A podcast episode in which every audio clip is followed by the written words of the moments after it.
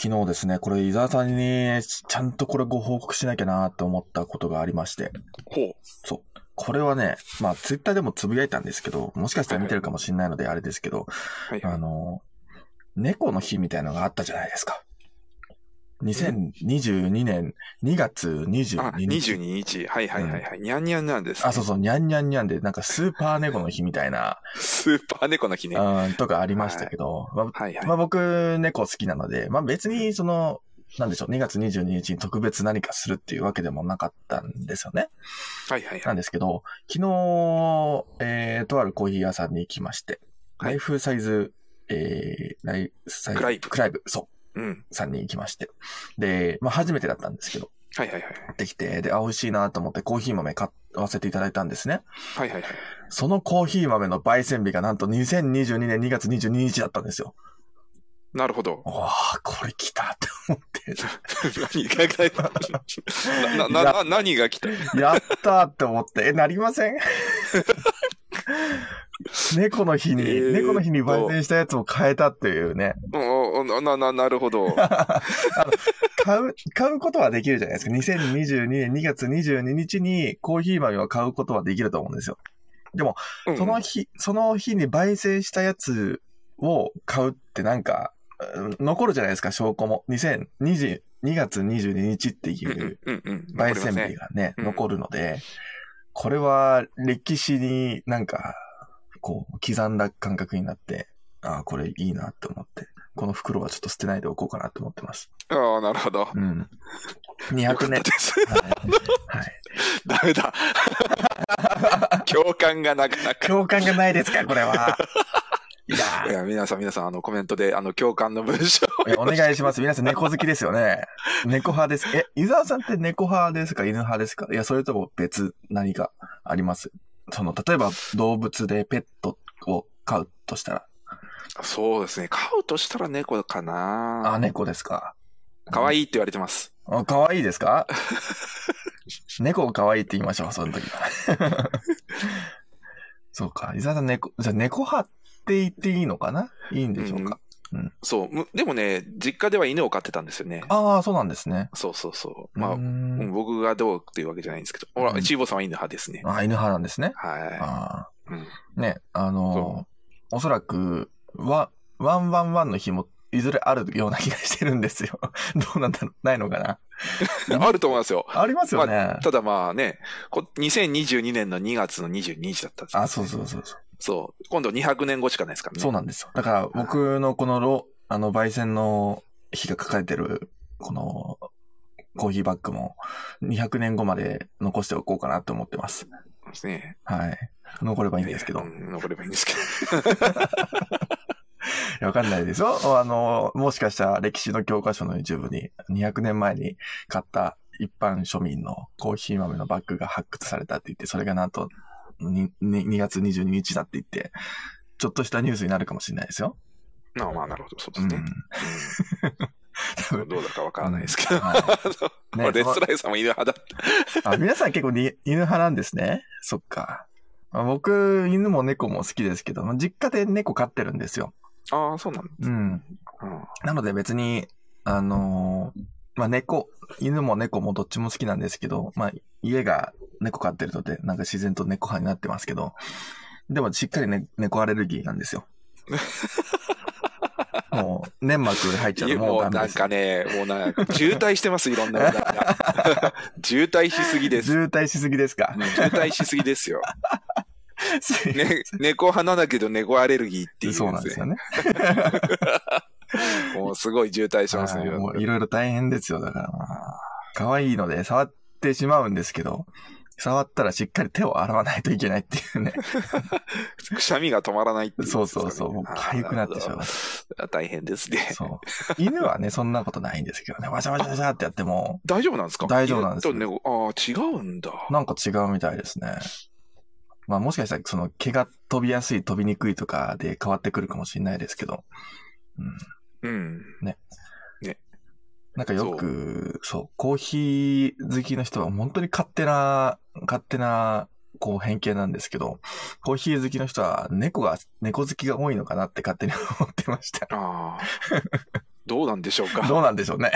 猫飼ってる方はもちろんね、知ってますけど。あ、もちろんもちろん。はい。うん。そうなんですよね。だから、なんか2022年の2月22日の焙煎日を変えたっていうだけで、 あの、ツイッターでつぶやいたらすごいバズるのかなと思ってましたけど、全くそんなことなかったですね。 そ、それも多分別の話ですよね。バズるかどうかっていうのは。 そう。いこれやだいけやはちょっと報告しておこうかなって思って。ああ、なるほどはい。そういうことですね。そういうことです。はい。ライフサイズクラブさん初めて行かせていただいて。うん。うん。あの、国分寺かな国分寺ですそうね。ですね。はい国分寺。そう。国分寺もあんまし僕、降りたことがなくて、町自はいはい体はいもあんまし知らなかったんですけど、そう。でもあ、れライフサイズ大学かなんかあったっけ一橋大学とか国分寺でしたっけあえっと、国分寺じゃなくて、国立だったかあ、なそれは国立か。はいあ、そうかそうか。なので、ちょっと隣みたいな感じですね。そうだ。国立はだから行ったことあるんですね、僕ね。あ、本当ですか。はい。うん。そう。だから、こう、こ国立とか、国立はあんましコーヒー屋さんなかったかなちょっとあんま見てないんですけど、はい。中央線沿いね、コーヒー屋さんたくさんあるじゃないですか。はいはいそ。の中で国分寺って僕、あんまし行ったことがなかったので、うんうん。あと、あったのが、くるみ堂、えー、くるみ堂喫茶店かなあ、くるみ堂喫茶店ですね。これははい有名ですね。僕も行ったことあります。そうですよあ、ね。喫茶店の方は行ったことないか。そう、二つあるんですよねく。るみ堂コーヒー、くるみ堂コーヒーっていうのがかなり有名なあのカフェですね。そう。二つここはうんもう随分、もう10年近く前かな、行ったことがあります。ああ、本当ですか。で、その後、その、まあ、そこからくるみ堂喫茶店って今度、ちょっと、あの、うん、うん。純喫茶店風のお店を、まあ、もう一軒出されて。あれは同じ系列と、はいいうか、そうです、そうです。あはい。そうなんですね。そうですね。そう。で、くるみ堂コーヒーの方は、えー、国立なんですよ、多分。おー、そうか、そうか、そうか。で、くるみ堂喫茶店は、国分寺。国分寺。 すごくなんか近いなとは思ってたんですけどね。 そうそうそう、近くて、はいはいはい。ちょっとわかり、 わかりづどっち行けばいいのかなって、ふと思っちゃってるんですよ。その、有名、名前は聞いたことがあって、すごく有名なとこなんだろうなって思いながらも、あれ、喫茶店もあるし、カタカナの方もあるし、みたいな。そうですね。そうそうそう。はあったので。まあ、今回は、その、ライフサイズクライブさんで、あのー終わ終わりだったんですけど、い。はいはいはい。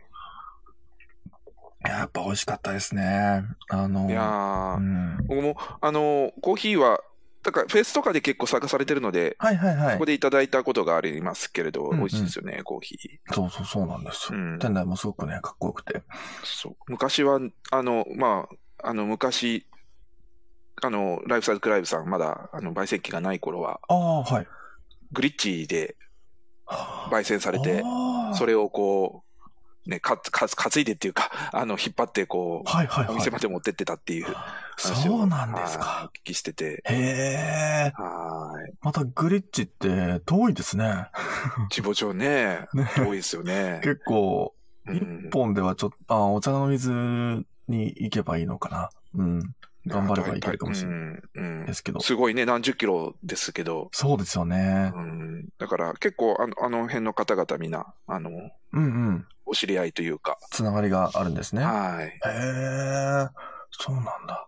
まあ、コーヒーもその、それこそグリッチみたいな朝入りを中心としていたので、うんうんうんで、一番高いもの、あの、これはちょっともうトップオブトップです、みたいなことを言ってたのがあって、それが今回が、えっと、エチオピアの芸者だったんですけど、はい。来月がすごそうで、えっと、えっと、ガテマラの、えーエルインヘルト農園の、うんで、パカマラなんですけど、で、ほうえっと、なんて言ってたかな、新しい、なんか、種類が出たって言ってて、種類。種類、なんでしょう何なんどんな種類なんでしょそうう、ね。なんだ、なんて言ってたかなちょっと、僕も全然わかんなかったんですけど、とにかくすごそうで、えーなるほど。うん。まあ 100g、あ 50g3000 円とか言ってたかなうわーすごいすごいですよね。うわーすごい来月からこれになるんで、って言われて、お、マジかとは思いましたけど。これ、これになるというか、まあ、ちょっとそれをこうや、やり、出しますよって話ですね、来月ねそうです、そうです。はい。はいはいはい。すごいのが手に入ったって。うんなんか今のエチオピアの芸者は、うん、どっちかというとき希少性の方が高まってるけど、来月のおーものはもう味がすごいっていう。 ああ、なるほど、なるほど。そうそう。もちろん希少性もあると思いますけど。はうんね、エルインヘズのえ伊沢さんのバッグもそうですけど、非常にい。有名はでい、エす。ルインヘルトですね、私。 はい。エルインヘルト農園って聞いただけで、あ、もう美味しいなって思っちゃうぐらいですもんね。 そうですね。そうそうそう。だから来来月ちょっと行ってみようかなとも思ってますが。うんうん。という感じで、えー、今日も始めていこうと思います。今今夜夜のの日日曜曜日、日、今今日日はは銀銀行行ブブンンドド版版、ブブンンデデレレンンババンンココーーヒヒーー。うん。はい。 ですね。はいうん。銀行、銀行は銀行強盗ですかね。なんでそっち飛ばすのかわかんないです けど、銀行強盗なら銀行強盗で書くんじゃないですかね。あ、確かに。 確かに。そ、そりゃそうですね。うんいや、なんか強前盗回の。方じゃないですかね、そしたらね。ああ、そうですね。そっちの方がこうインパクトがある。ありそう。うんはい。前回、あの、家宅捜査があったじゃないですか。ありましたね。そう。ちょっと受なんけかたことあるかって質問されました けど。そうそう。はなんい。かその流れでちょっと銀行強盗的な感じがっていうか強盗したことがありますかって聞 かれる。したことないですよ。まあ、しても言わないですよね。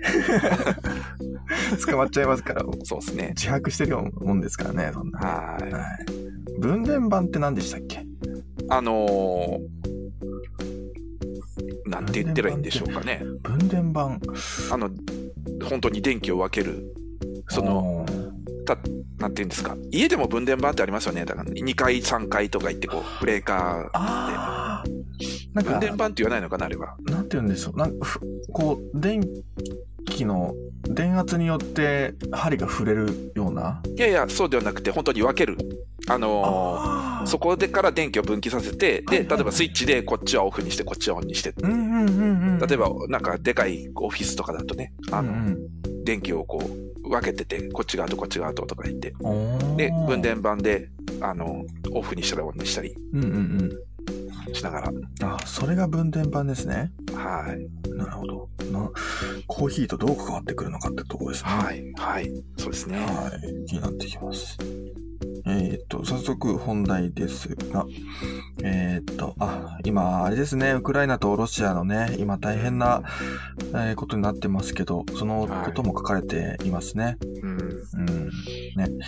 ちょっと、こう、まあ、距離的には遠いですけど、今はこうやって SNS とかでいろんな情報が知れるので、まあ、あの、いろんな情報が知れるっていうところでも、あの、フェイクニュースだったり、いろいろとね、うん何が正しいのかっていうのはあったりすると思いますが、はい、ね、こういう世の中になってすぐこう、大変なことが起きてるぞっていうのは、うん僕もテレビないですけど伝わってきますし、うん、ね、その中でも、こう、何かできることがないかっていうところで、ここにも書かれてますけど、えーっと、クラウドピッカーコーヒーさん、ダブリン、ダブリンってイギリイギリスだったかなどこだったかなえっと、アイスアイスラランンドドですかね。アイルランドアイルランドアイルランドですね。あアはイいル。ランド。うんアイルランドですね。はい。のコーヒー屋さんがファンドレーザー、おそらくはいなんか資金みたいな感じですよね。うんうん、を立ち上げてるというところで。多分日本でもそういう活動をされてる方も、あの、いると思いますが。はいはい。あのーね、ロシア大使館の前でデモあったりとかうん、うんうん。はい、してますね。そうですよね。はい。なんか、あのーこの、あのー事件、事件というか、このことについて僕もまだまだ何も情報が入ってきてないというか、まだまだ知れてないところが多いので、えー何、何も言えないのがちょっと悔しいところですけど、このあたりって、この、ロシアとね、こう、もうヨーロッパの境というか、このあたり歴史的にもずっとなんか、いざこざがたくさんあったりで、ううんん、そうですねそ。うまあ、いろいろそうですね。大変ですよね。はうんいまあ、戦争の火種っていうところは結構、うん調べていくと歴史も、もうまあ過去にね、もうそれこそ1000年とかいうレベルで、うんうん昔からのこう、いろんなこう経緯があって、こう、なってるんだっていうところがあって、うんなので、難しいですね。まあ、その、もちろん暴力は良くないですけれど、うんその、の、やっぱりこうそ、それぞれの正義があってっていうとうころがん。あって、そうですね。ね、それぞれの話言い分聞くと、それはそれでそうなんだっていう、ね、うんやっぱりあるので、あの、なかなかそうこなんですよう、ねな。はい、難しいですね。話すこと、話すのは難しいなっていう。ね、一重にやめようよって言ってやめれるもんではないですからね。うん、やめたらこっちはこんなことになっちゃうんだよっていう、うんうんね、もう、うんうん。うん。うん、そう。だからね、こう、なかなかこう、現地にいない分、何もこう体感、実感もないので、ね、想像もしづらいんですけど、やっぱり多分、身近に意外とこのロシアだったりとか、ウクライナの人だったり、いろんなこう知り合いづてを辿ってったらいたりすることもありますし、うん、ね、そんな遠い話ではないのかなと思ったりするので、そうですね。まあ、せめてちょっと関心を持っていねるっていうところは、はい。一応、あの、してもいいのかな、ね気がしますけれども、はい。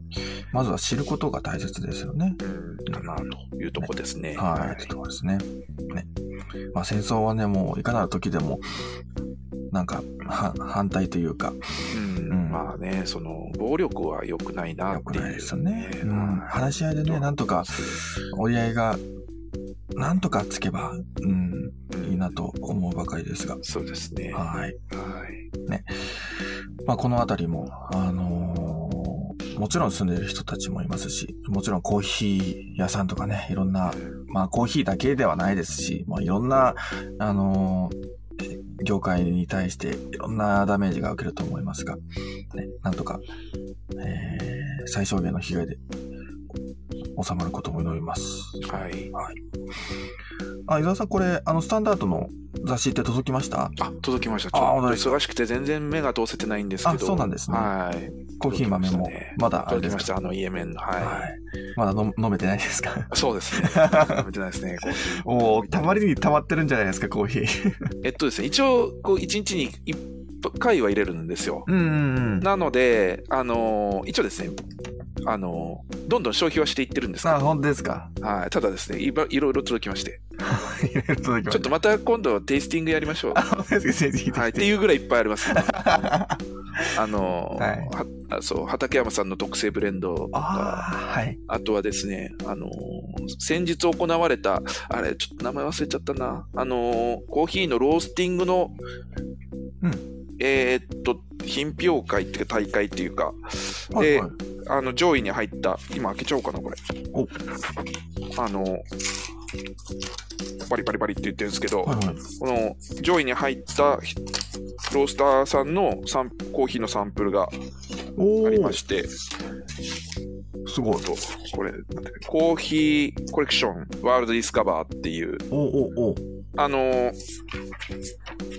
あれですね、えっと、コーヒーコレクション、あのー毎年神保町で、うんうんうん。えっと、ね年2回昔は、あの、昔ってちょっと前までやってたんですけど、この、はいえっと、コロナのでできなくなってるんですけど、そこで、あのー日本、海外からもですね、日本だけじゃなくて、まあ、海外からも、こう、コーヒーを、のロースターさんからコーヒー、あから、こう、あの、なんていうんですかね、えっと、参加されて、品評会が行われるということで、えっと、今回は、えっと、5、の上位5位までですね、トップ5に入ったロースターさんのコーヒーを、こう、えっと、購入ができるっていうおおー。形になってまして、うんうん。えっと、5種類あるんですけど、5種類のうち3種類までが、このエチオピアの、えーえっと、同じ、あの、農園のコーヒー豆になっていると。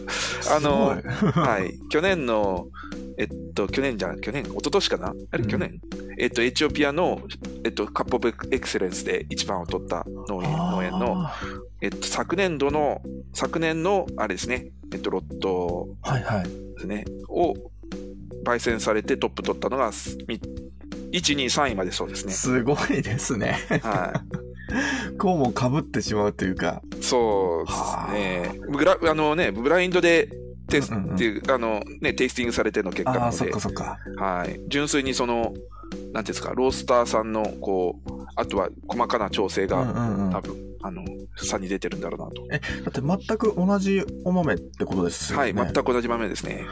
で、それで1、2、3位が分そうかでれするねっていう。うわー、これは審査員も難しかったんじゃないでしょうか。すごそうだな。多分同じだよなってわかると思うんですよ ね。そうですよね。わかわかると 思うんです。わうんちょっと私もあの 50g ずつ今ここ手元にあるんですけど、はい。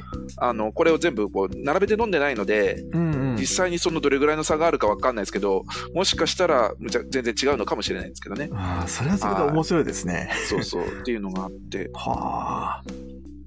アバウトアスコーヒーさんが一番トップですね。で、あと、はあい違う、合ってるような。1位がアバウトアスコーヒーさんですよね。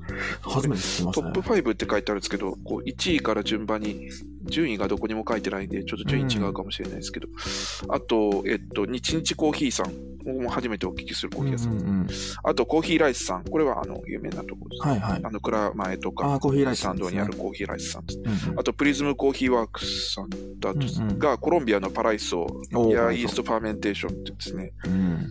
あと、フィロコフィアの友達、あのー、えっと、カスヤさん、鉄カスヤさんが、はい。あの、現地で、あのー、えっと、研究されて一緒に作った、あの、プロセスで、こう、作られた友達っていう名前ついたコーヒー屋さん、コーヒーですね。へーはい。が、あの、1、2、3、4、5位で、ちょっと順番違うかもしれないですけど、うんうん。はい。で、これが今手元にあるので、ちょっとまた、あの、機会を見つけて、ちょっとリ、今ね、ぎギリギリ、そろそろ少しずつ良くなってきてるんで、あの、コロナの影響もですね、もうちょい回復したら、あの、えっと、皆さんで、やりまあましょう皆さんでというか、また集まれる人だけ集まって、ちょっとテイスティングでもやりたいなとぜひ、思いますね。ぜひそれは楽しみですね。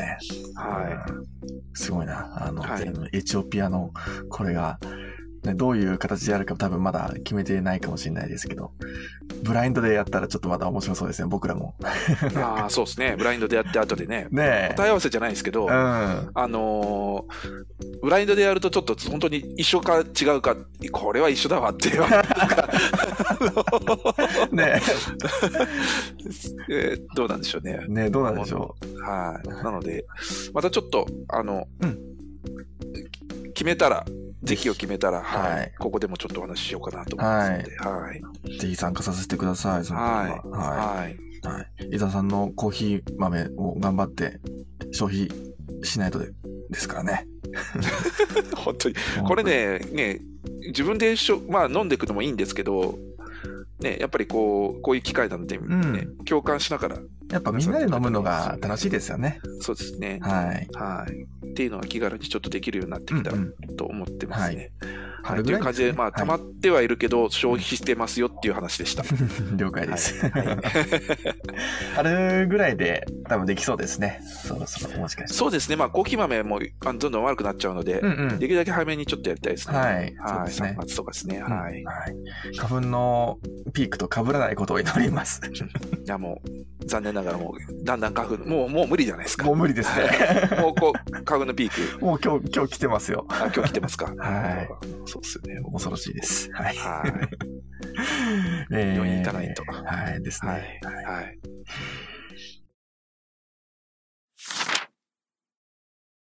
というわけで、世界のコーヒーニュースいこうと思います。はい最先端の方角というタイトルが付けられてます。はい。えー主要メディアに見過ごされがちな国や地域のテックストーリーを報道する NPO メディア、レストオブワールドによると、東南アジアではアプリを駆使したコーヒービジネスを展開するコーヒーテック企業が目覚ましい成長を遂げているそうです。先日、飲食系で東南アジア初のユニコーン企業、えーユニコーン企業とは評価額が10億円以上、10億ドル以上、かつ未上場のスタートアップ企業となったインドネシアのコピケナンガン、コピケナンガンを筆頭に、こちらもインドネシア初のジャゴコーヒー、えーシンガポールのフラッシュコーヒーなど、特に2018年以降の、えー以降、複数の企業が巨額の資金調達に成功しています。共通の特徴として挙げられるのが、アプリを活活用したプレオーダーやデリバリー、割引や会員サービスの提供、そしてアプリを通じて収集したデータは実店舗のロケーション選びなどにも活用されます。ユニークな例として、ジャゴコーヒーではバリスタが電動カートに乗って指定エリア内を移動するため、既存のフードデリバリーサービスと比較して、約半分の時間でコーヒーをお客さんの元に届けられるとのこと。スピスピーディーなアプリ掲載というデジタル戦略を軸に据えつつも、お店を訪れる目の前で入れてくれるといったコーヒーのローテクな体験価値を加味したオムニチャンネル、オムニチャンネルの展開がコーヒーテックビジネスの肝と言えそうです。東南アジアでのコーヒービジネスの盛り上がりは、コーヒー生産地でもあるアジアのコーヒー産業全体の地位向上を予感させます。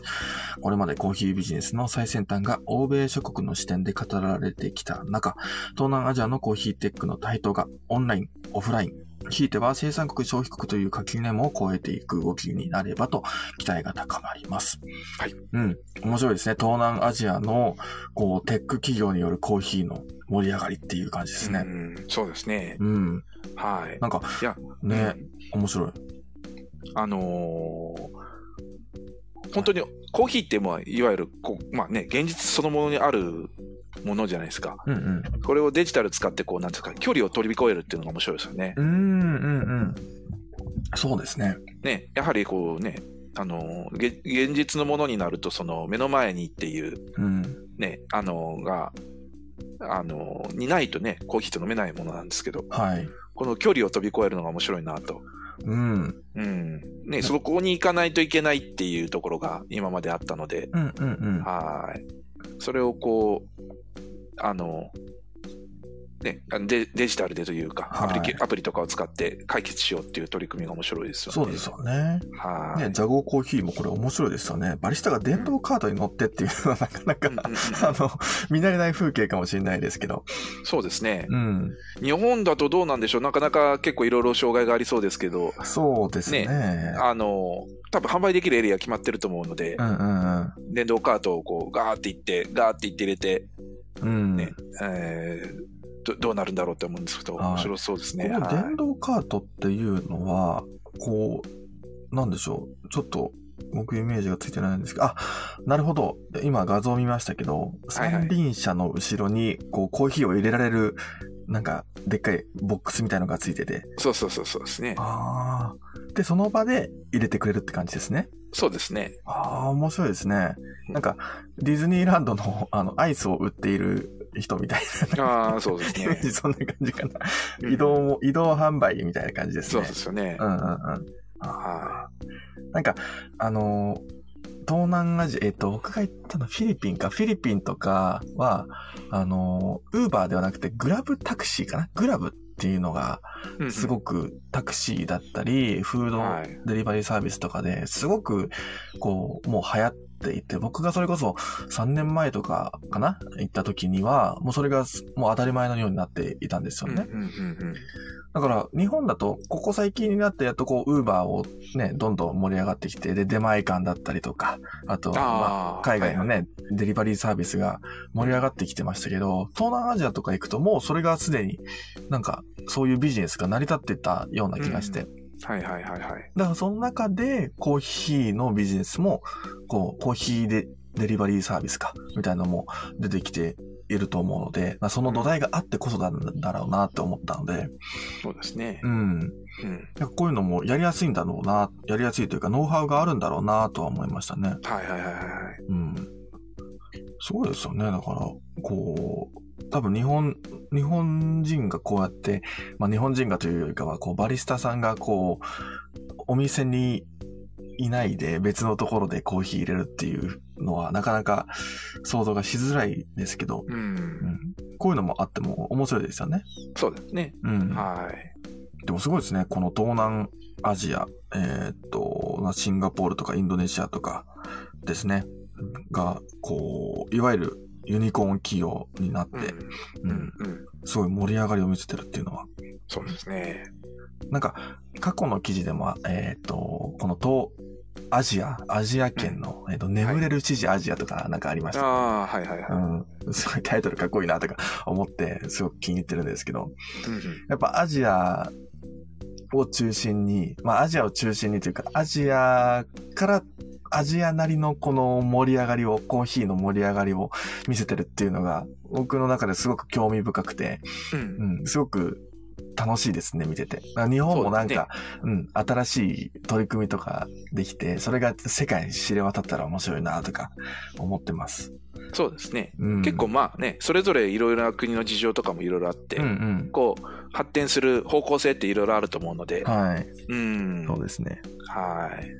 ああ、そうそう、モーさんがおっしゃってますけども、えーシンガポールに仕事で通ってた時は、グラブ、グラブでタクシーよく使ってました。進んでますね。そうそうそう。グラブタクシー。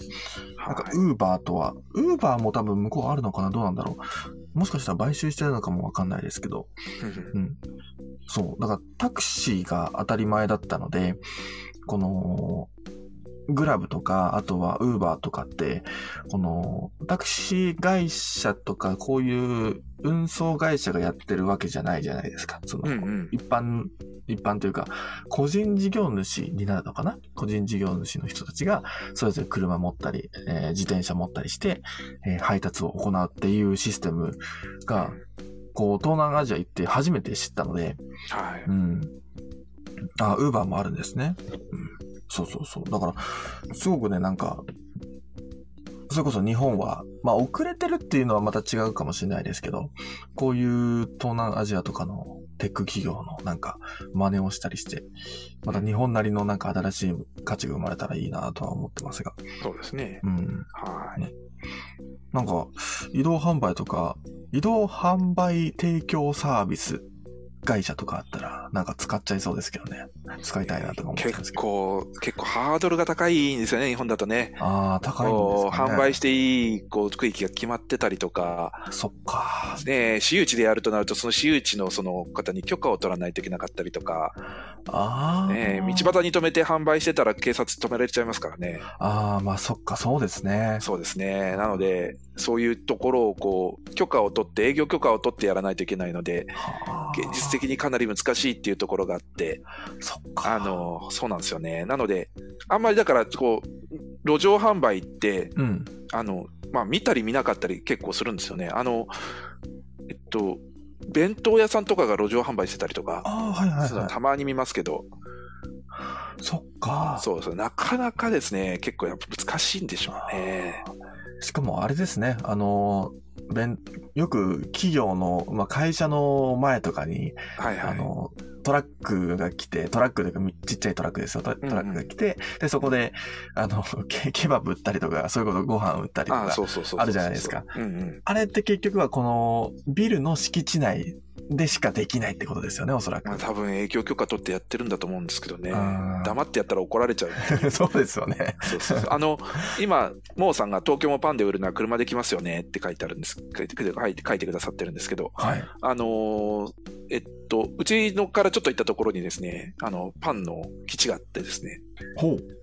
メロンパン、メロンパン屋さんの基地があって、そこでメロンパン焼いて、基地そう、あの、基地っていうのは何か、何かっていうと、はいそこからそういう移動販売車をバーって飛ばして、いろんなところで売ってるっあていあ、う。ははい基地があるんですいよ。面白いですね。はい。すごいなんか美味しいらしいんですけどね。ちょっとへ、ーあの、そういうところなので、歩いていくのは結構、歩いていくっていうか、電車と、で、あと歩いていくのは結構厳しくて、うんうんうんあの、なんていうんですかね、うん、最寄りの駅から10何分、15分か20分歩くよみたいな感じのところにあるんですけうど、んうんうん。はい。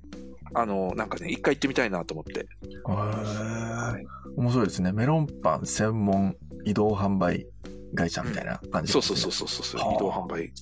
ものすごい、あれらしいですよ。あの、すごくこう、拡大してるらしくて、業あ務、がそうなんですね。はい。へえ。あ、あれかな僕もなんか見たことあるかもしれない。なんか、あれですか日本で2番目に美味しいメロンパンみたいな、そんな感じじゃないですか あ、なんかそんな感じだったような気がする。じゃないですかなんか僕それだそっうたらそうそうそう見。たことあるかもしれない。うんああ、なるほどね。そういうサービスもあるんですね。そうそうそうそう。僕もあの近所ではないんですけど、ちょっと離れたところなんですけど、こういうバンだったりとか、あとは、えーイベントごとでよく来るような、そのちっちゃな車積んで、あの、そこでガスとか調理とかできるような車を販売しているところがあって、なんかイメージ、こうなんて言うんでしょう。あの、えーずらーっとトラックが並んでる感じのところがあってですね。はいはいはいはい。そなそこでは別に特に物を売っては物というかあのサービス、えーっとコーヒーを売ったりとかパンを売ったりとかでではなくてむしろトラックの方も提供するっていうはいはいはいはい。あ、ありますね、そういう。うんうんなそれ専門のお業者だったんですよ。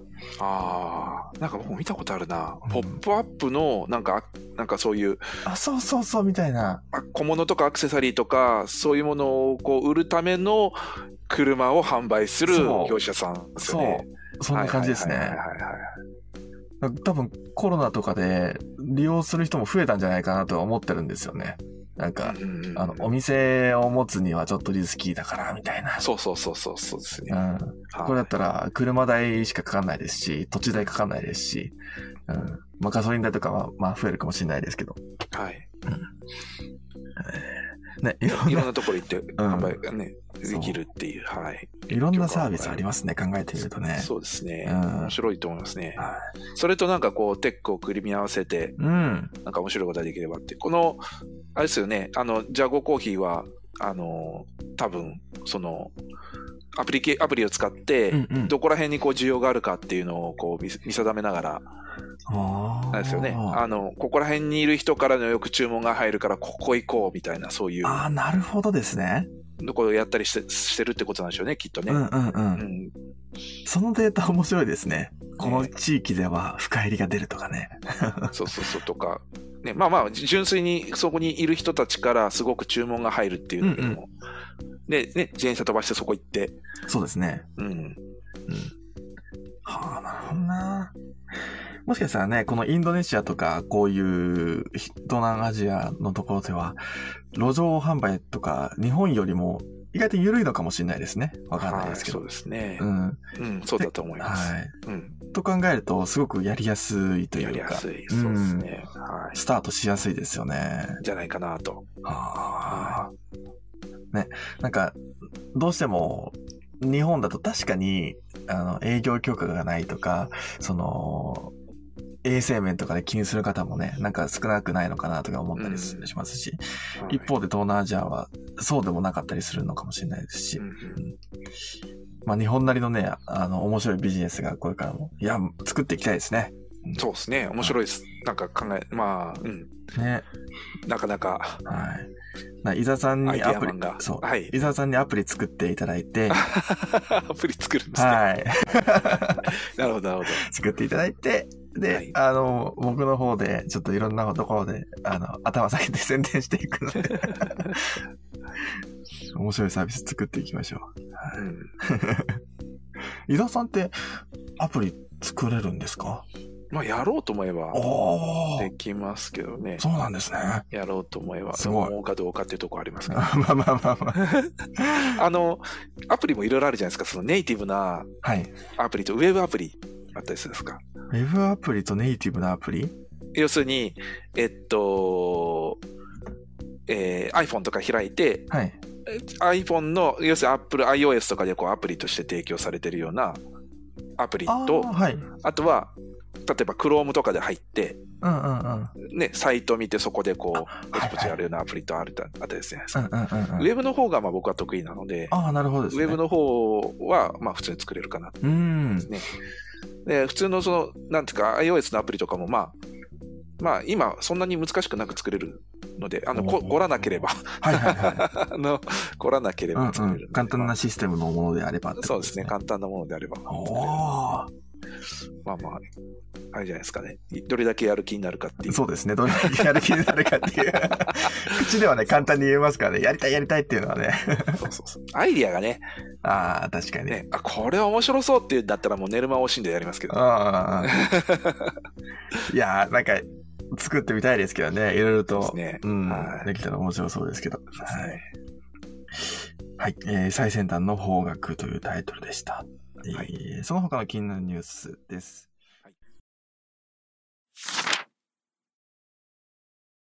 中米統合経済銀行えー CABEI と国際コーヒー機関がホンジュラスとニカラグアのコーヒーバリューチェーン再構築に向けた連携を発表。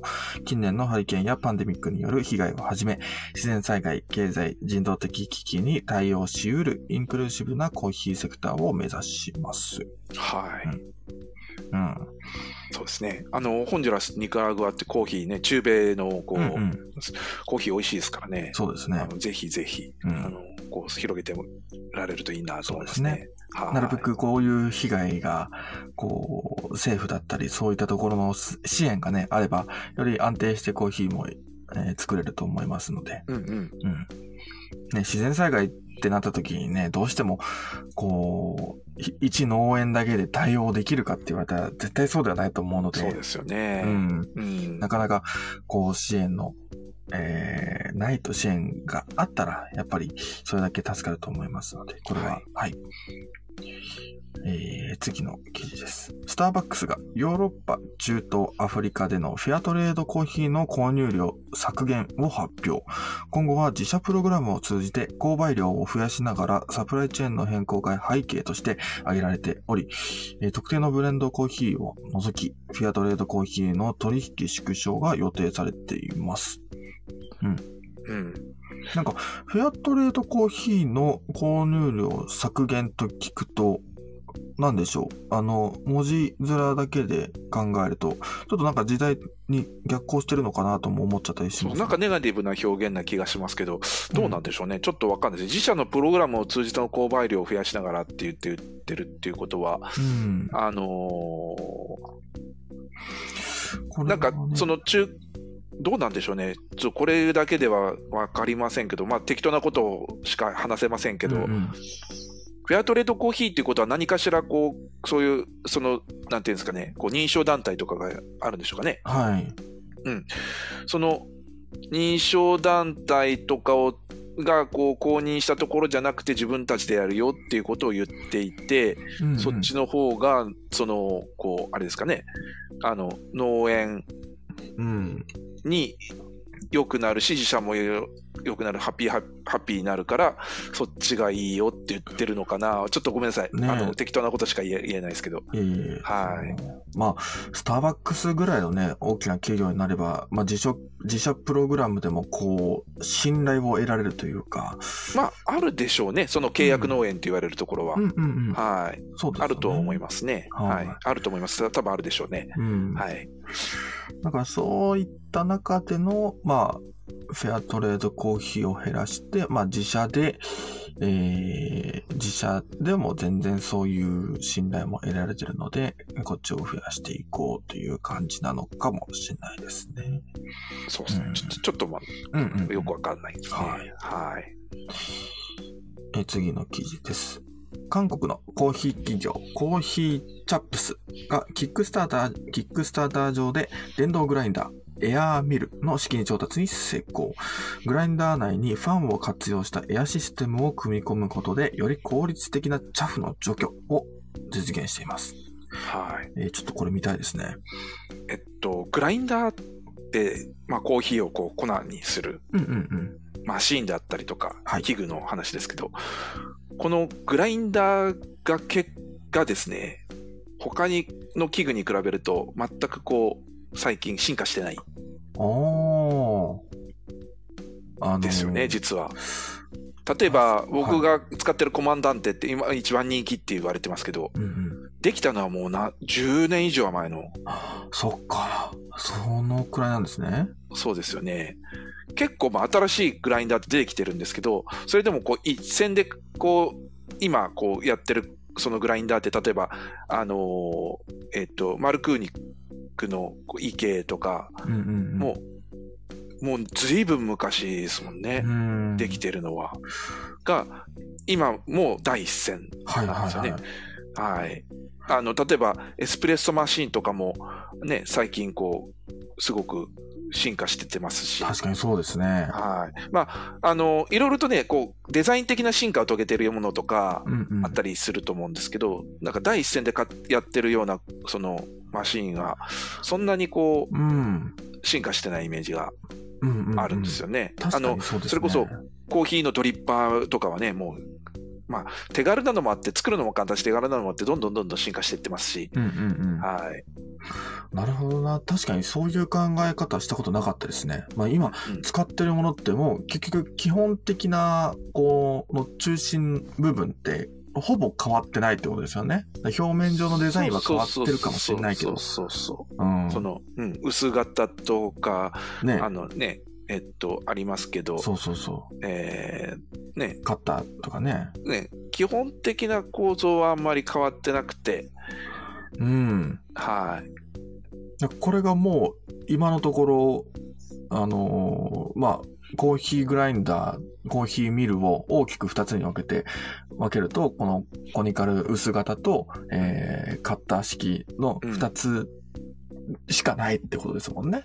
がまあメインでっていうことですよね。うん他にまあいろいろあるはあるんですけど、そうですね。もうメインはそこの 2, 2種類で、うん。で普通にこう弾くっていう。ははい。い。で、そはい。今回はそこにこうファンを活用したエアシステムで、チャフっていうのはあれですね、あの、薄皮ですね。はい。コーヒー豆についてる薄皮があって、えっと、それを取り除くっていう、うんうんうん。あのー機構ですね。薄皮だけ飲んで、あのー飲むと、まあなんかちょっとこう、集めて飲んだりすると、こう、ちょっとなんか薄かったりとか、薄、はいいはい薄く、なんかあんまり、あの、美味しくない味がするんですね。うんうんうんなので、それをとぞ取り除くっていうのがあって、どう美味しくなるよっていう話がありますね。はい。あの、SCAG でも、す新しいグラインダーとして、こう、刃を2つ持って、粗く引いた後細かく引くっていう2段階の引きと、あーさらにその、えっと、パンを使ったチャフの除去っていうう、んうんあの、機械が紹介されてましたけど、かなりまだ、まだお高いので、うん。うん。はい。っていう、新しい機械が、ようやく、ようやくでできたかなっていうところで、ああ、なるほどですね。はい。うんうん。確かに、こう、茶フを取り除けるコーヒーミルってなかなか聞かないですよね。そうですね。うんはいまあ、これも電動なので、またちょっとね、あの、形も、あれですね、あの、宇宙船みたいな感じですそうねで。すね。はい。宇宙船、なんか、あの、うん、そうですね。なので、まあ、これも、ね、今まであましなかった考え方でもあると思いますし、でも、ね、そう考えると、グラインダーって確かに全然変わってないなーって思いますね。そうなんですよね。うんっていう、まああの、まあ、ここの前も別のバリスタさんの、はえい。っと、インスタのとか見てたらですね、やっぱりそういうふうな感じな発言があって、う確かにグラインダーってさいあの、ね、第一線で活躍してた本当に何十年、10年以上前に作られているグラインダーがそのままずっと今も第一線っていう。そうですよね。はい。うんなるほどな。なんか、うん新しいコーヒーミルが、まあ、どう、僕らが想像してない範囲での、なんか、新しいコーヒーミルのグラインダーのものができたら、ちょっと気になりますよね。そうですなんねか、。これも結局は、チャフを取り除く機能をつけただけではない、だけじゃないですか。言言ってしまえば。うん。ううんん。で基本構造はね、この薄型のコニカル式のもので、まあ、グラインダー、電動グラインダーで自動で弾けるよっていう感じですから。あモーさんが、あの、競技会限定だそうですけど、荒く引いて、エアで吹いて、細かく引き直してっていうのを人力でやってますって。あの、そうなんですよ。 これは大変だ。そうなんですよ。皆さん、それを人力でやってるんですよね。うん。そう。あの、畠山さんとかもね、うん。あの、この前、あの、ドリップの世界2位になられた日本チャンピオンの畠山さんですけど、はあのね、こうこういう、そういうの選別をこう、一回引いたやつを、こいやう、あの、はいこう、なんですか、えっと、ちっ網にかけてこう振ってですい。うね、んうん。フ流動を揃えたりとかしして、 あの、むちゃくちゃシェイクしてるんですよね。あそうの、ですよね。なんで、そういう世界なんですよ。うん。あー僕も。面白いなって、面白いなっていうか、やっぱりそうすると安定したり、おい美味しかったり安定感が出たりとかするんですけどうん。、そうですね。はい。ね、流度が揃うと安定感が出たりとかするんですけど、皆さんそうやって頑張って人力で今やってるそうっなてんいですう。よね。はい。僕もえっと、いつだったか忘れましたけど、あの、エアロプレスのチャンピオンシップで、はいはい。あれも、あのーグラインダーが確か、まあ、自動、自動グラインダーも使う人もいれば、コーヒーミルを使う人もいて、で、コーヒーミル引いた後に、なんか、ひろ、どっかに、どこか、その、ボールとかに入れて、で、その後、うちわで なんか、茶粉を取り除いてたあんあ、ですよ、そね。うそうそうそうそうそううんとかっていう姿を見て、うんあまあ、確かに茶粉ない方がもしかしたら雑味とか出ないのかなとか思いますけど、やっぱ競技界ならではですよね、そういうのはそうでねす。ね。安定感でしょうね、多分ね。そうですよねう。んうん茶風が入っててもいい良いんだけど、毎回毎回同じだけ入ってればいいけど、そんなことにはならないので、ならないですね。取った方が安定するっていう、うん。はい、そういう話だと思いますけども。はいうんね、あのーよく競技会でも見ますけど、あのー、ふるいにかける、あれ、なんて言うんでしたっけ、クル、クルーブだったかなメーカー忘れちゃいましたけど、うんなんか、ちょっと三角形の角が丸まっているような、うんなんか、ああいうのを見て、あれにふるいにかけて、で、メッシュを整えてみたいな、そうですね。うんはい。よく見ますけど。そうですね。うんね、モそーされんが、はカメラ レンズでエアブローを作る。 あの、プッシュプッシュ、プッシュプッいシやいやュ。シュシュシプュッっシュてプ。ッシュってやるしかないですよね。そうですよそうね。ですよね。勢い強すぎるとね、こんなもん飛んじゃい ますからね。そうですよね。そうだね。クルーブの、あの、はあね、古いあそうね、そうそうそ古ういにかけるやつね。ね高はいい、高いです高いよ。ですそよこまでやる必要あるのかっていうね、お家ではそこまでないかもしれないですけど。まあちょっと家でやるにはしんどいですね。しんどいですよね。あの。 もっと早くコーヒー飲みたいよってなっちゃう。 そうそうえっとやっぱりまあ競技会とか、もしくはおは店でですね、あそうのですね高いコーヒーを出されたりとか、まあそういうところで、まあうん使われるかなと思いますけれい。ども。ははい。い。ちょっと一回でも使ってみたいなとは思うんですけど、僕一回も使ったことがないので、あの、クルーブのやつは。ああ、はいはいはいはいは。まあ、どれだけおそらく変わるんでしょうけど。い。やっぱ安定感でしょうね。うん。要するにそ、の、うん。あの、荒かったり細か、まあどうしてもね、引くと、荒いかったり細かかったり、それぞれ粒度で出てくるんですけど、その量が全く一緒だったら、毎回、うん。あ毎回全く一緒だったらそのままねある程度のこう安定感出るんですけどやっぱりそうですよねそれぞれ違うので違うんだったら取っちゃった方が安定するよねっていう、んんんはい、そういう話かなとう思いんますね。ね、コーヒー変数がもう底知れずあるありますので、はいそれを一つ取り除くだけでもね、だいぶ楽になりますよね。そうですね、うんそういうことかなと思いますね。ははいいで。エアミルですね。うんえー次の記事です。アメリカ全土のコンビニでカフェイン入りドーナツが販売予定。ドーナツ一つにはコーヒー1杯弱のカフェイン量、えー50から 70mg が含まれているため、コーヒーとの相性最高ですが、カフェインの取りすぎにはご注意を。おおこれは、サクさんに伝えてあげましょう。ナグさんには無理ですね。 僕コーヒーとドーナツってね、合うので、よく一緒に食べたりしますけど、これは危険ですね。僕あれなんですよ。できるだけはい。普段だからカフェインの入ってないものを飲むようにしてるんですよね。ううどういうコこコとーヒでーす飲みかたいから。その、一緒に食べるものの中にってことですかとか普段こうコーヒーばっかりずっと飲んでるわけじゃないので。 そうそやっうぱでりすね。ねはい水分補給で飲んだりもしま すけど、お茶よりも水とか、うんうんうん。お茶飲むにしてもそのデカフェのお茶とか、ああ、なるほどですね。おチボさんがドーナツにカフェインを含む必要があるのかっていう、そのあの根源的な質問を、それ は言っちゃいけないやつ ですよ。大丈夫ですよ、それは。根源的な質問をされてま すけど、そうですね、まあ、それぐらいこう、欲してるカみフたいェイでンすをか。取りたい人がやっぱいるっていう、まあね、あの世の中にはカフェインの錠剤とかもあるので、うん。うん、ね、いろんなところに絶カ対フェイやンば入いってとは思うんですけど 最近タンパク質を含んだパンはあるじゃないですかそんな感じですかねってああ。そうですねはう。ね、タンパク質とか。要するにうん。いタンパク質を含んだパンっていうのはあれですよねあのこう筋肉のためですよね、うんうきっとねそうですね。はいあのそうですよねだそんな感じだと思いますあの要するにレッドブルを飲むのと同じような感覚かな、レッドブルとか、まあ、エナジードリンクですねそうですね。はあい、だから僕もエナジードリンクやめたんですよあ、はいはいはい。はい、昔は結構よく仕事中にエナジードリンク飲んでましたけど、うんうん。もうやめましたね。あーいいですね。はい。うんコーヒー飲み飲まないといけないんで。 コーヒーを飲むためにエナジードリンクをやめるっていう理由がちょっとなんか、ああ。うん、ココーヒーを苦手な人でもカフェイン取れるよとか、炭水化物を取っても眠くならないこうドーナツとか、あなるほどね。ああ、そういうなるほど、考え方そういうこう考え方ね。ああ、それは確かにそうかもしれないですね。うん。どうなんでしょうね。あのー、アメリカ人がそういう目的でカフェイン、ドーナツにカフェインを入れる のかっていう、なんか、僕は単純にみんなカフェイン欲しいのかなっていう。いやいや、まあまあまあ、うん。まああるんじゃないですか。僕は結構共感できましたけどね。あーあの確かにコーヒー苦手な人でもカフェイン取れる。ね、まあまあお茶で確かもにいいですけど、あとレッドブルうんうかな、あとエナジードリンクでもいいですけど、うん。ドーナツって選択肢が。食べ物にカフェインってね、あんまり聞いたこと、ああんま。りね、あんまり聞いたことないですそうね。チョコって確かカフェインあ入そっうてか、ますカフェイン入っってるからチョコレートか。そうですね、まあチョコレートとか。そうそうそう。コーヒーのためのエナジードリンクやめるのはコーヒーマンの考えですね。鏡ですよ。鏡なんですかね。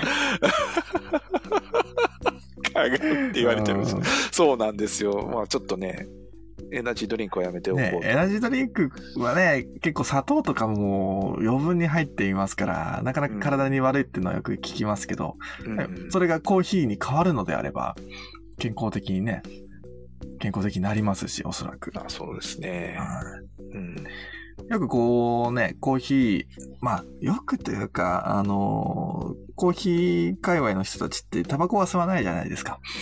ああ、そうですね。吸ってらっしゃる方も珍しいかな。そういううんの、あんましあいないいらっしゃるとは思いますけど、はい。うん、そう。味が取れなくなるとかよく聞くので、ああ、そうなんですね。はい。僕も、まずはいタバコ吸ったことないので、わかんないですけど、そう、はいコーヒー、それそコーヒーでタバコをやめたっていう話はあんまり聞かないですけど、うん。ああいうのもダメなんですかね。あの、なんですか、電動タバコ、でなんなんですか。ああ、水、うんうん、伝統のね、ありますよね。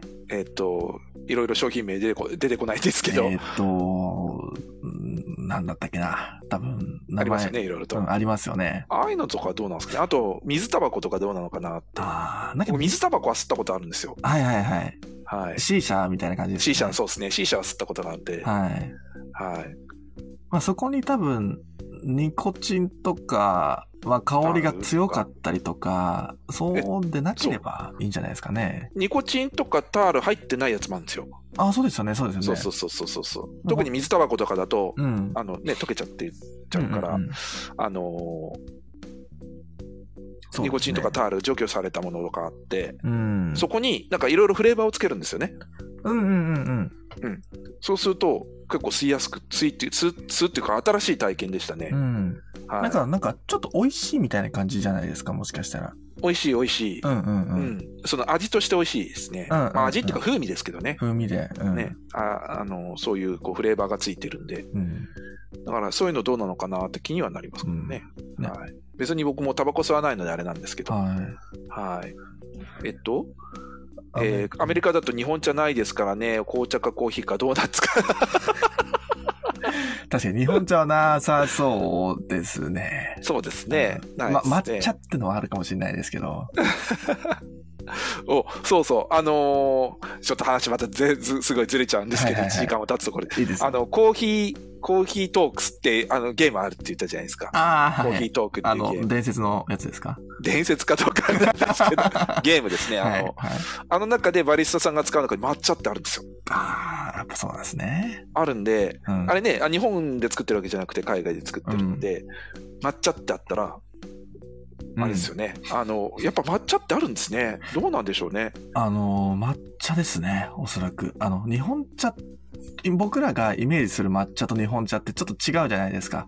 うんうん抹茶の方が濃いですし、そうですね。日本茶はもっと薄いものうんうん。なんですけど、向こうの、こう、まあ僕、オーストラリアしかわかんないですけど、オーストラリアでも抹茶ってめっあの、たくさんあって、あ、そうなんですか。はい。カフェのあのメニューでもあるぐらいなんで、粉末ですよね。あ、そうです。要粉する末にを溶かして、で、うんうん抹茶ラテにするとか、あるんですね。ありますあります。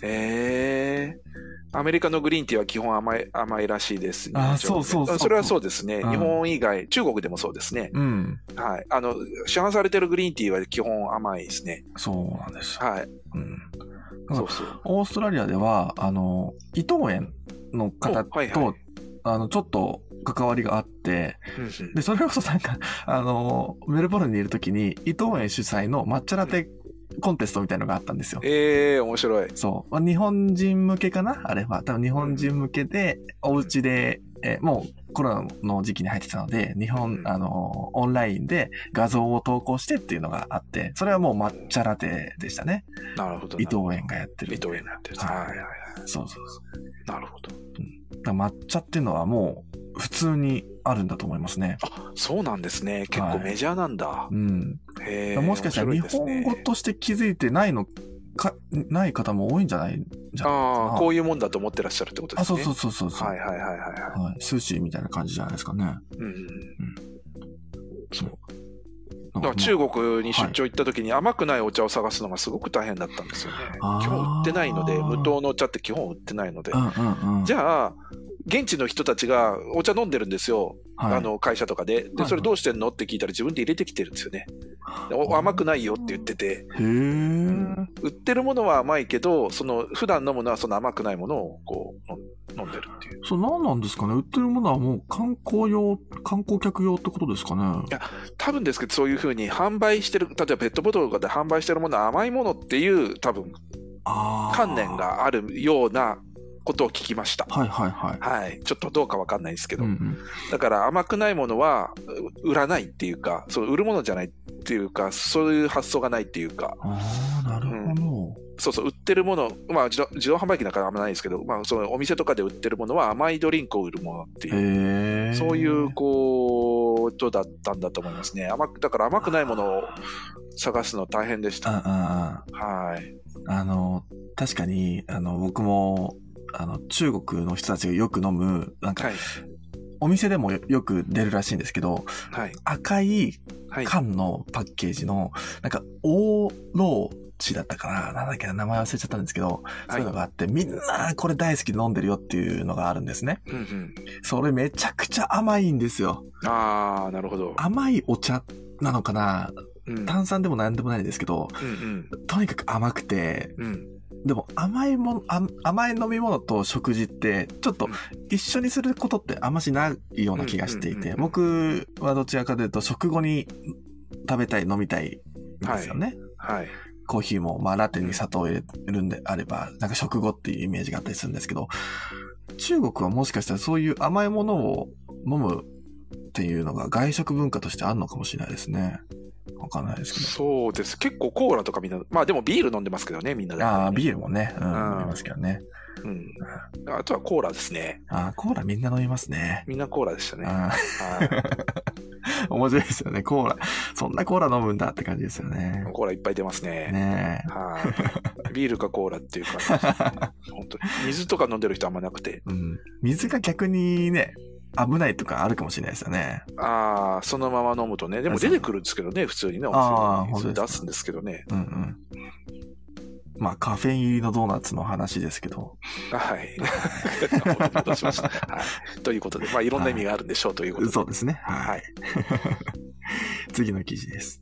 京都のとあるホテルの屋上に置かれたポップな色合いの分電盤と思いきや扉を開けるとそこにはコーヒースタンド、見晴らしコーヒーの姿が。この箱は厨房機器を収納できる家具となっており、ホテルの屋上空間のアップデートを目的にデザインされたそうです。そうそうそう。これね、え、これちょっと、おー。すごい。しかも京都って書いてあるのに、なんか海外の記事ですね。あ、あの、前もあったスターバックスの新店舗をご紹介してるような、あの、あー。多分こういうインテリ、インテリアじゃないですけど、建物とか建造物をこう紹介するような多分うんうんうん。サイトなんでしょうね。あなるほどで海す外ねの。サイト。見晴らしコーヒーって。見晴らしコーヒーってお店があるわけではなくて、この、はえっと多分、こういう、こういうキットと言ったらいいんでしょうかね。ああ。はいはいはい。を売ってらっしゃるんだと思うんですよ。面販白い。売する、作ってらっしゃるんだと思うんですね。要はプレハブみたいな感じですよね。もしかしたそうら。そううそう。はであ。。今これをどっかのビルの5階にこう設置してあってここでこうどうしてららっしゃるんですかね、ねこういうものをこう販売するテナンテナントじゃないですけどこうしみ見本にしてらっしゃるのか何なのか、はい。なんかエスプレッソマシンも置けてますよ。そうですね見た感、じう。うんん、すごい。へえ。まあ電気が取れればあとはそうですね。電気と使えるんじゃないですかねねお湯水道と、うん水道と電気があれば使えるっていう使えますね。へえ。ちょっと行ってみたいなと思って調べたんですけどはい。あのえっと出てこなかったですねあ、出てこなかったです か。うん、多分そその一般向けというよりかは、そういう商商こういうことをさ始めたい方用のうんうんなんか商品なのか、ああ。。はいすごくコンパクトで、畳められるんでしょうね。こう。そうですね。あ、確かに、まあ、ここにも記事にもありますけど、ホテルの屋上空間のアップデートを目的にって、ううんんうんうんだからこういうのをホテルに置いてうん。やるのかなっていう。うん。面白いですね。なんかこういう、こう、新しい業態じゃないですか。こう、まあ、それこそ移動販売にも近いのかもしれないですね。そうですこい。ねろんな、この場所をうん。決めずに、決めずにというか、どこでもできるっていうのがうん。面白くて。めちゃくちゃおおしゃれですしうね、んデザインがね。はい。すごくポップなデザインそのうそうそう、うんコーヒーじゃないんですけど、あの、サウナの話になっちゃうんですけど、はいはい。さ北欧サウ、北欧式のサウナ、うんうん。えーどこでも設置できますよっていうなんかサービスがあって、まあ、おうそれこそこの、コーヒーと、コーヒー屋さん、えっ、と、見晴らしコーヒーと同じように、こう、屋上だったりとか、ホテルの、えーどこか一部分とか、まあもちろんスペースは必要ですけど、うんそういったところに、えー設置しますよ。そういうものを売ってますよっていうサービスがあって、なんか最近そういうのも増えてるんだろうなーって思いましたね。なるほど、なるほどう。ん。これは面白いですね。なんかいろんなところで見れるといいです。はい。えー今週のコーヒーは、えー宮崎県のロサ、ローザコーヒーさんが紹介されて、ロッサコーヒーか、ロッサコーロヒッーサさんコが、ーヒーさはん。い、はい。紹介されております。エはいチオピアですね。えー、あの人のコーヒーレシピでは、お、これは、マヤマヤですね。のはいはいはい。バリスタとして活動中の方ですね。はい。うん。あ、この方、あ、違うか。なんか、あの、川越コーヒーフェスティバルで、あもしかしていらっしゃったかなうん多分そうかもしれないです、かね。もしれないですよね。はうーいん。うん方が紹介されております。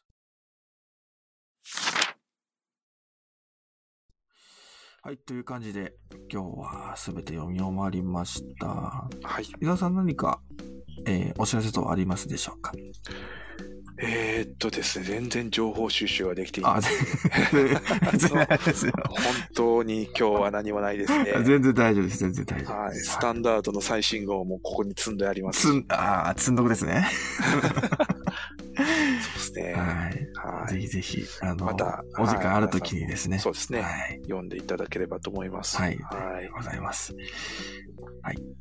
では、今日はこの辺でおしまいにしますか。はい。はいえーこの後に、この後、えー編集して、ポッドキャストの方でも、えーアーカイブを載せようと思っておりますので、ぜひぜひ皆さん、えーまあ、こちらを聞いてる方はね、スタン、あースタンド FM を聞いてる方はいいかもしれないんですが、えーアーカイブの方でもですね、ポッドキャストの方でも、えー高評価、よろしくお願いします。はい。というわけで、今日はこの辺でおしまいにしようと思います。伊沢さん、最後までありがとうございまはしい。た。ありがとうございました。皆さんも最後までありがとうございました。それでは、良い日曜日をお過ごしください。失礼します。はい。失礼します。